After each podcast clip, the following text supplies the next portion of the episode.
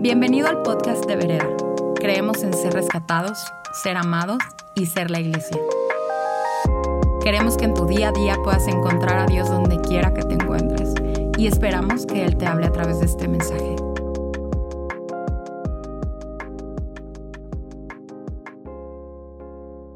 Hola familia, qué gusto estar con ustedes. Ah, sé que Dios tiene una palabra poderosa para todos ustedes el día de hoy. Y quiero comenzar con esta frase, o bueno, este versículo, que creo que muchos de nosotros, si tienen tiempo en la iglesia o a lo mejor lo han escuchado en, en una ocasión, y hemos escuchado de esto, ¿no? Porque el Hijo del Hombre vino a buscar y salvar lo que se había perdido. Porque el Hijo del Hombre vino a buscar y salvar lo que se había perdido. Entonces vamos a ver la historia de dónde viene ese versículo. Entonces, mis amigas Nat y Gis nos van a ayudar para dar un poco del contexto de esa historia. Vamos ahorita con Gis y Nat. Saqueo era un chaparrito así que vivía en Jericó y cuando Jesús pasó por ahí a un sicomoro subió. Cuando Jesús pasó por ahí le dijo así, Saqueo, bájate de ahí porque a tu casa voy a ir. Bueno, esta es la historia de Saqueo y cómo Dios, cómo Jesús alcanzó a este hombre. Y es una historia de yo diría, la gracia escandalosa de Dios. La gracia escandalosa de Dios.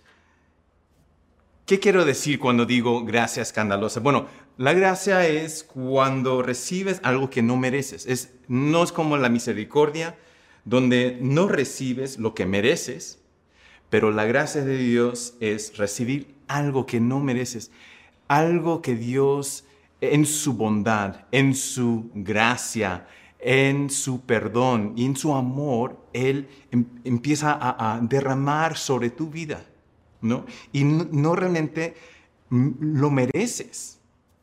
¿Y por qué es, es escandaloso? Bueno, busqué la definición de escándalo y la definición de escándalo es esta. Dicho o hecho que causa gran asombro o indignación en alguien especialmente por considerarlo contrario a la moral o a las convenciones sociales.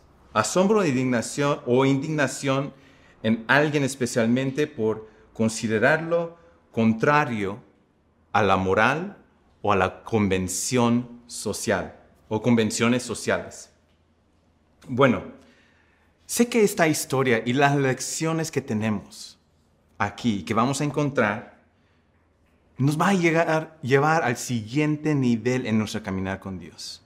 Hay ciertos principios que vamos a aprender de esta historia que te van a ayudar en tu caminar y, llegar a los siguientes niveles en, profundizar tu fe, profundizar tu vida, tu carrera, tu vida en la casa, en el trabajo y en la escuela. Entonces vamos a, orar y después leer este, la historia. Dios, te damos gracias, Señor, y pedimos por tu Espíritu Santo a mover a través de estas palabras, Dios. Señor, queremos abrir nuestros corazones y nuestras mentes, Señor, para entender y tener las convicciones, Señor, que tú nos estás trayendo, Dios. Señor, queremos caminar y profundizar nuestra caminar contigo. Ayúdanos, Señor, en el nombre de nuestro Señor Jesús. Amén. Bueno, estamos en Lucas 19, versículo 1, y dice la palabra de Dios esto. Jesús llegó a Jericó y comenzó a cruzar la ciudad. Resulta que había allí un hombre llamado Saqueo, jefe de los recaudadores de impuestos, que era muy rico estaba tratando de ver, quién era Jesús, pero la multitud se lo impedía, pues era de baja estatura, dice, como dijo la canción. Por eso se adelantó corriendo y se subió a un árbol para poder verlo, ya que Jesús iba a pasar por allí. Llegando al lugar, Jesús miró hacia arriba y le dijo, Saqueo, baja enseguida, tengo que quedarme hoy en tu casa. Así que se apresuró a bajar y muy contento recibió a Jesús en su casa. Al ver esto, todos empezaron a murmurar, ha ido a hospedarse con un pecador. Pero Saqueo dijo resueltamente, mira, Señor, ahora mismo voy a dar los pobres, a los pobres la mitad de mis bienes.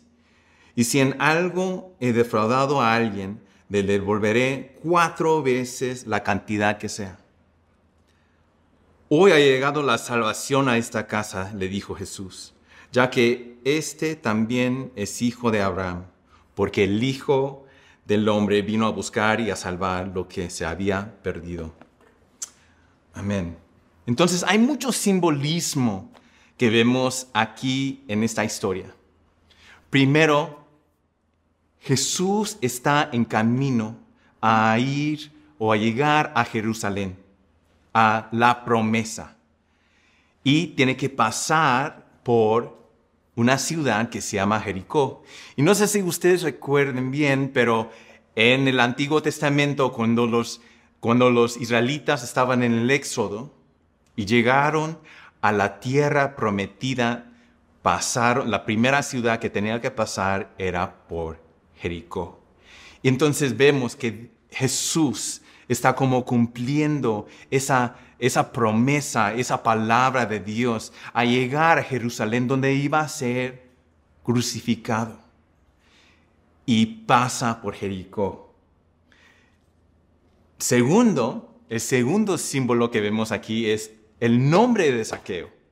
Saqueo eh, significa puro o inocente. ¿Pueden creer eso? Su nombre significa puro o inocente, pero su trabajo era un recaudador de impuestos. Y para los que no saben o no conocen bien en el contexto histórico, bueno, en ese momento Israel ya es territorio romano, del imperio romano. Y lo que hacían es, iban a, levantar a gente de sus propios pueblos para poder ser recaudadores de impuestos y esos impuestos iban al imperio romano. Y entonces muchas veces esas personas, esos recaudadores de impuestos, andaban en la tranza, en pocas palabras, ¿no? Y entonces cobraban más impuestos, entonces le iban a dar este, a, Roma que lo que le debía y quedaba con una parte, ¿no? Su mordida, su mordida. Entonces, en pocas palabras, esos recaudadores de impuestos realmente fueron traidores a su propio pueblo israelitas que estaban así, vendiendo a su propio pueblo. Es muy interesante que ese mismo hombre, Saqueo, su nombre significa inocente o puro, pero andaba en la tranza, en las mordidas. Y creo que hay algo muy importante aquí, porque si reconocemos nuestro caminar con Dios, a veces decimos, pues, sí, eh, sí soy un hijo de Dios, pero ando en la tranza, ando haciendo cosas que no, debo de ser. Dios quiere hablar a ti hoy y decir, hay una esperanza para ti. Y vamos a ver esa esperanza. Vamos a ver ese propósito que Dios tiene para ti. Entonces, vemos aquí una confesión de Saqueo y Saqueo lo que hace es que, ¿qué dice la palabra? Hoy, ahora mismo dice, voy a dar a los pobres la mitad de mis bienes, la mitad de sus bienes, y si he defraudado a alguien, que a lo mejor era todo el mundo, toda la ciudad de Jericó, él defraudó a todos, iba a pagar, devolver cuatro veces la cantidad. ¿Ok? Cuatro veces. Hay varias cosas aquí. Primero, la Biblia no nos dice que Saqueo dejó de ser recaudador de impuestos. ¿Ok? La Biblia no, no nos enseña eso. Entonces, puede ser, puede ser que Saqueo sigue siendo un recaudador de impuestos.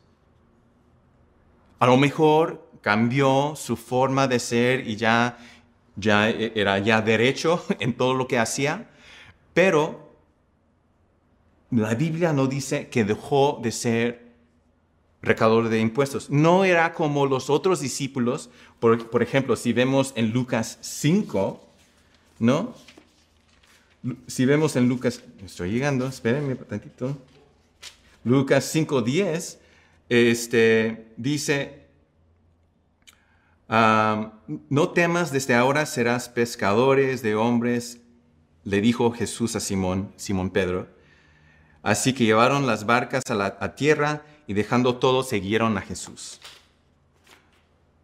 El llamado que Jesús hace a los discípulos, a Simón Pedro y a los otros discípulos, es, no es lo mismo que tiene para Saqueo. ¿Ok? Pero los dos son hijos de Dios. Eso es muy importante entender. Porque yo creo, que para muchos de nosotros pensamos que los que sí están sirviendo a Dios tienen que estar en el ministerio.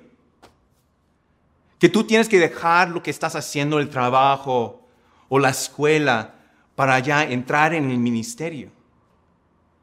Pero vemos aquí que Saqueo no deja de ser recaudador de impuestos. Jesús no le dice, ya deja de hacer eso, ya vas a ser un pescador de hombres, no dijo eso, un recaudador de impuestos de hombres, no sé qué, pero recaudador de hombres puede ser, ¿no? Pero Jesús lo dejó en su lugar.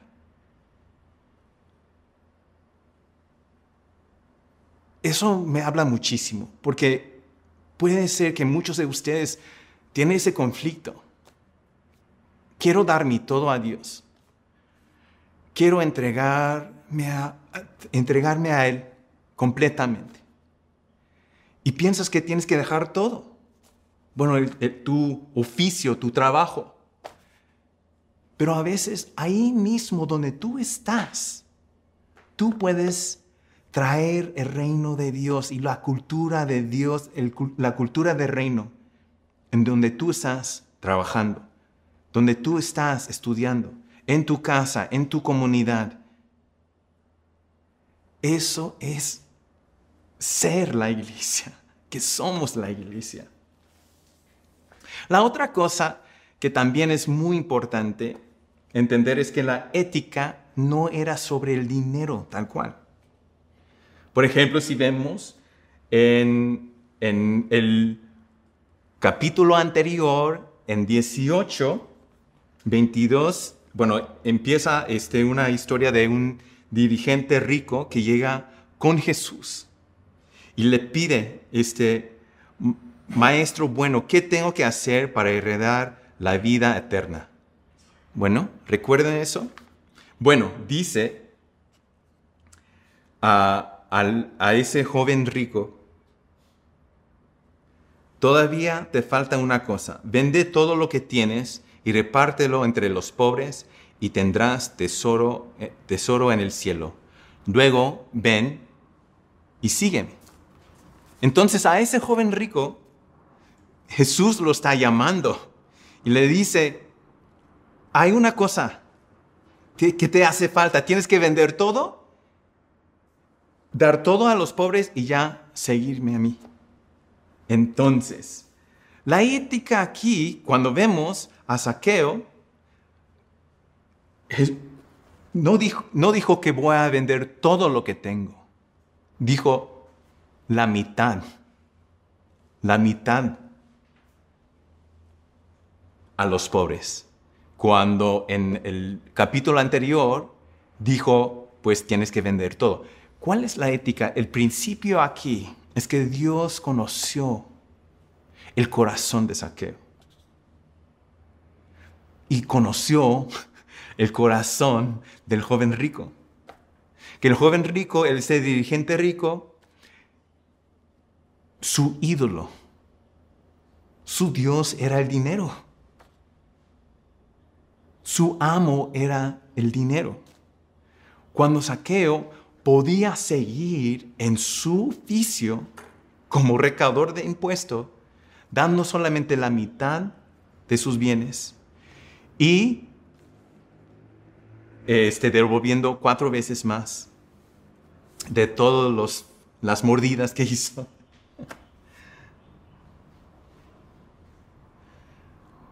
Entonces, aquí vemos muy bien que lo que a Jesús le importaba el corazón. Entonces puede ser que para muchos de ustedes piensan, pues, si para servir a Dios, yo sí te, tienes que dar tu todo en tu todo tu ser, todo tu corazón, toda, toda tu mente, todo lo que das por Él. Pero Él está viendo el estado de tu corazón, que si realmente tienes algo aquí adentro, que realmente estás rindiendo completamente al señorío de nuestro Señor Jesús. Entonces, otra cosa, dice la palabra de Dios que era un hombre muy rico. El joven rico era rico, pero Saqueo era muy, muy rico, dice.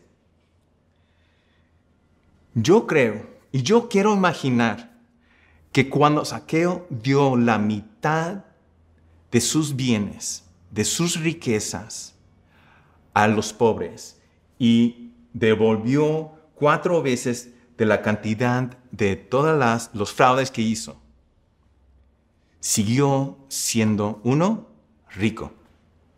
Número dos, cambió totalmente el esquema socioeconómico de esa ciudad impactó toda la ciudad. Yo tengo un amigo es que es inversionista en Nueva York y lo conocí este, porque su mamá y mi papá em, fueron de misiones en Baja California hace más de 20 años, juntos, iban en, viajes misioneros.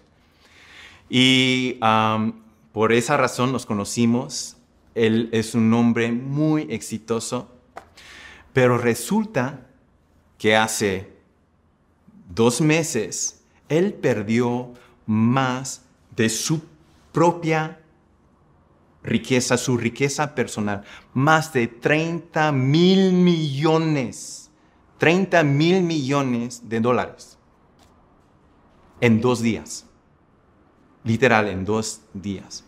Y sabes qué? Él sigue siendo muy rico. Yo no lo puedo imaginar.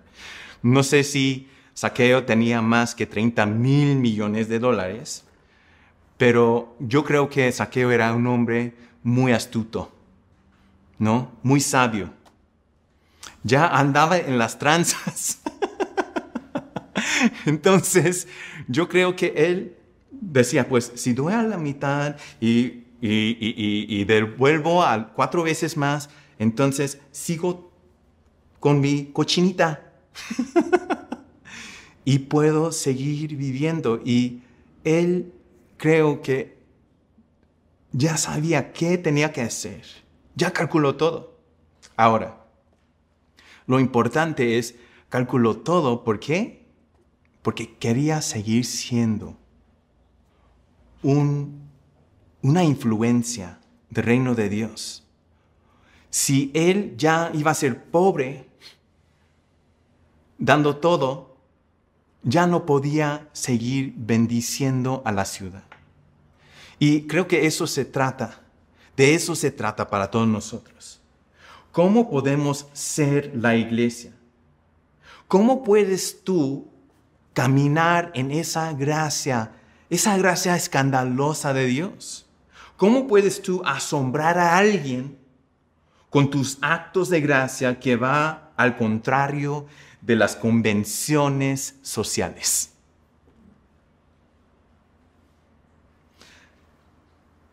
De eso se trata cómo ser la iglesia. Desde tu lugar, donde tú estás. Tú puedes ser esa influencia que trae el reino de Dios aquí en esta tierra. Bueno, ¿qué significa reino de Dios? Bueno, reino de Dios hay ciertos valores y principios más nuestro comportamiento. ¿no? Eso, si sumas esas dos cosas, vemos una cultura, ¿no? Comportamientos más valores y principios y, hacemos o vivimos de cierta manera por esos, esos valores y principios. Entonces, si estamos trayendo esa cultura de reino, tenemos que donde, donde tú estás, en, en, tu oficio, tu trabajo, traer es, esos principios y valores que vemos aquí en la palabra de Dios de esa gracia, de esa bondad escandalosa. Demostrar al mundo formas de perdonar, formas de vivir con principios e integridad, con carácter, que son diferentes, que, van en contra de las convenciones sociales, las normas normales de que te tiene, las creencias que tiene la gente. Tú haces las cosas según lo que nos enseñó Jesús. Eso es ser la iglesia. La iglesia no es un edificio, la iglesia no es un evento o, los servicios de, los domingos. La iglesia eres tú. Y donde tú estás y como tú estás, viviendo tu vida y cómo estás viviendo tu vida y cómo estás impactando, influyendo a este mundo con lo que Dios te dio.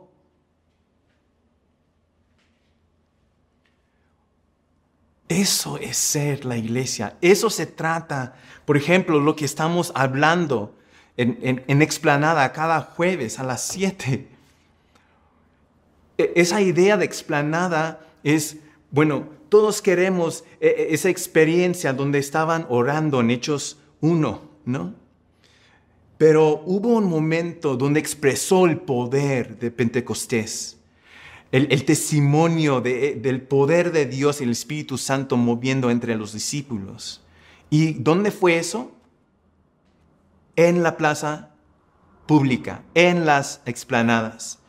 Y se trata de eso, de cómo tú estás viviendo tu vida en las plazas, en, las explanadas públicas, en, en el espacio público, cómo tú estás viviendo tu vida para el reino de Dios, con el poder del Espíritu Santo.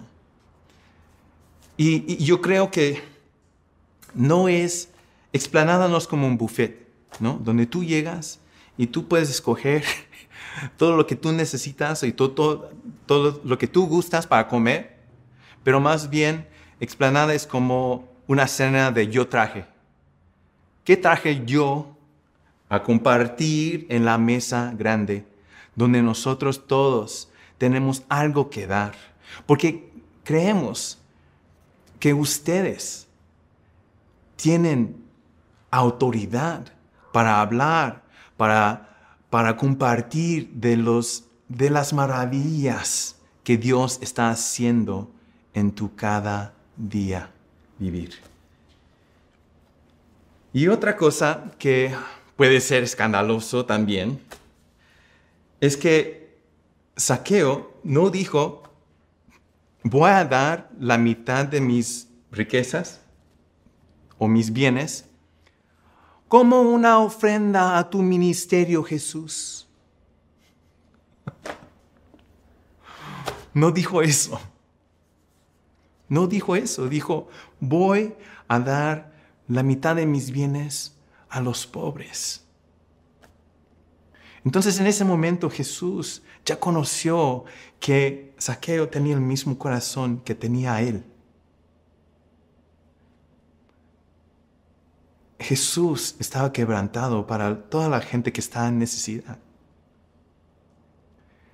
Y a veces lo que hacemos es, hacemos este, ciertas ofrendas a veces pensando que vamos a recibir algo en retorno, que así no es. Cuando damos a Dios o cuando damos punto final es para expresar el corazón de Dios aquí en la tierra.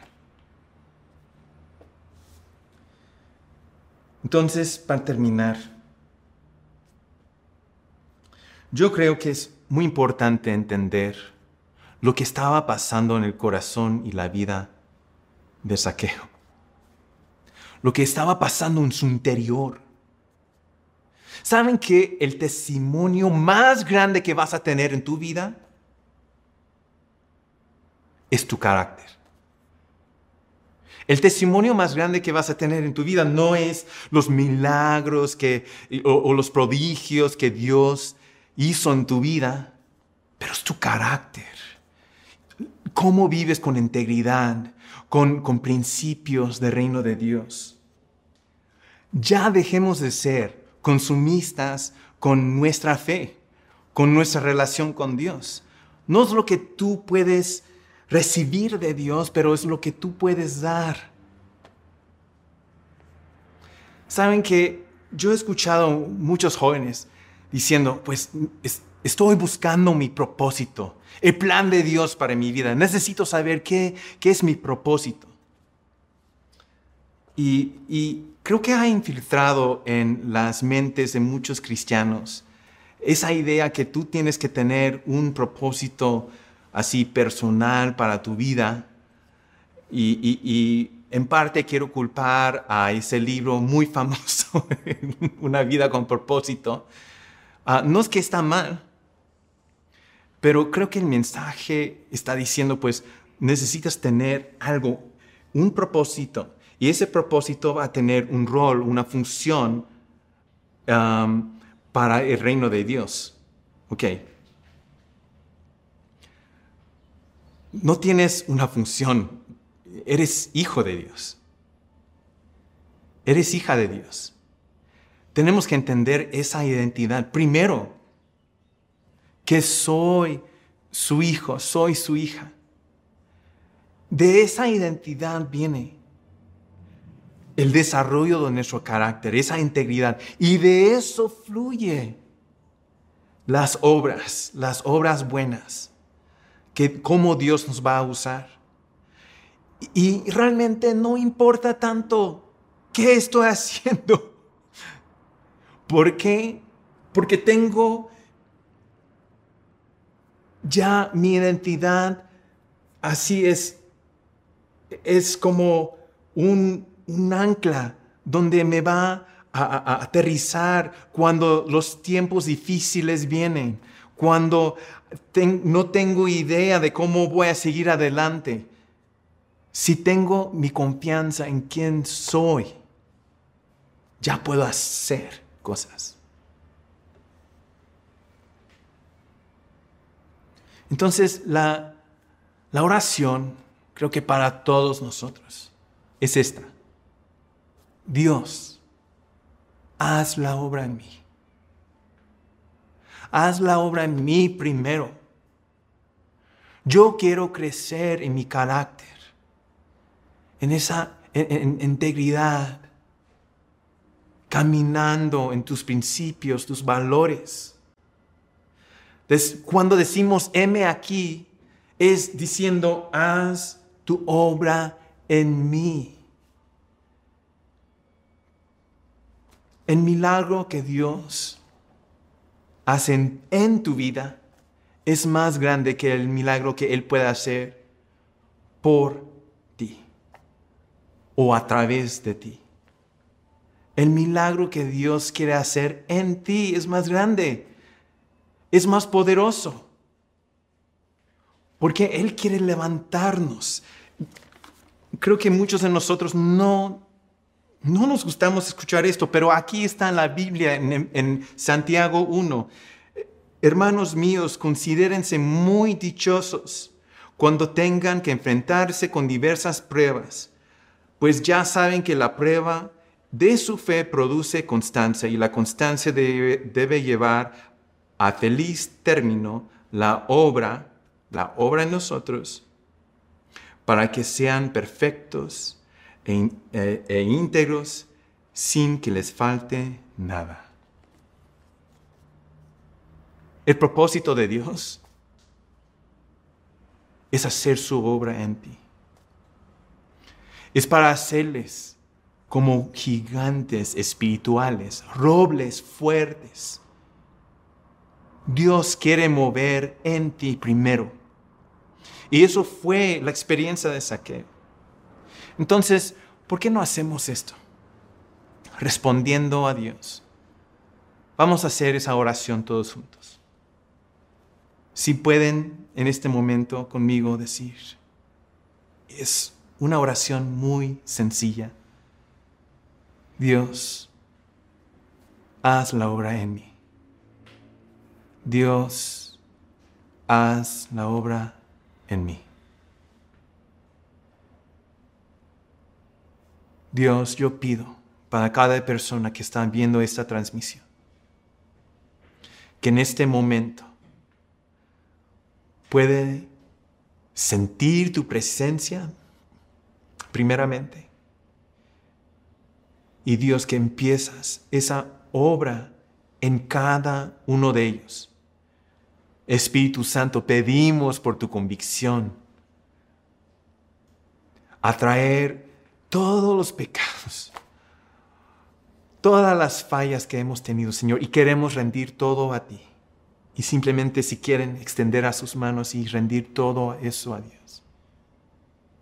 Toma un momento para hacer eso.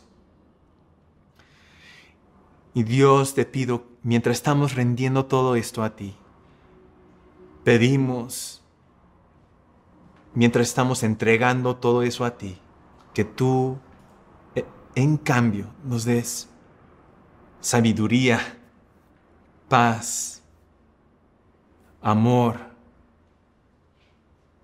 valentía, confianza en tu nombre Jesús. Yo sé en este momento están sintiendo como el Espíritu Santo derramándose sobre ti.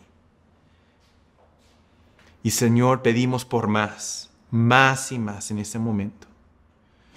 Señor, y sigue Dios creciendo esa obra en nosotros Señor, para que nuestro testimonio, el testimonio más grande, será de nuestro carácter, Dios. Señor, eso es nuestra convicción. Esa es nuestra oración. Seas glorificado, Señor, en nuestras vidas, por siempre y amén. Esperamos que este mensaje haya aportado mucho a tu vida. Puedes buscarnos en redes sociales como vereda.mx. Gracias por escuchar y te esperamos en nuestros servicios del domingo.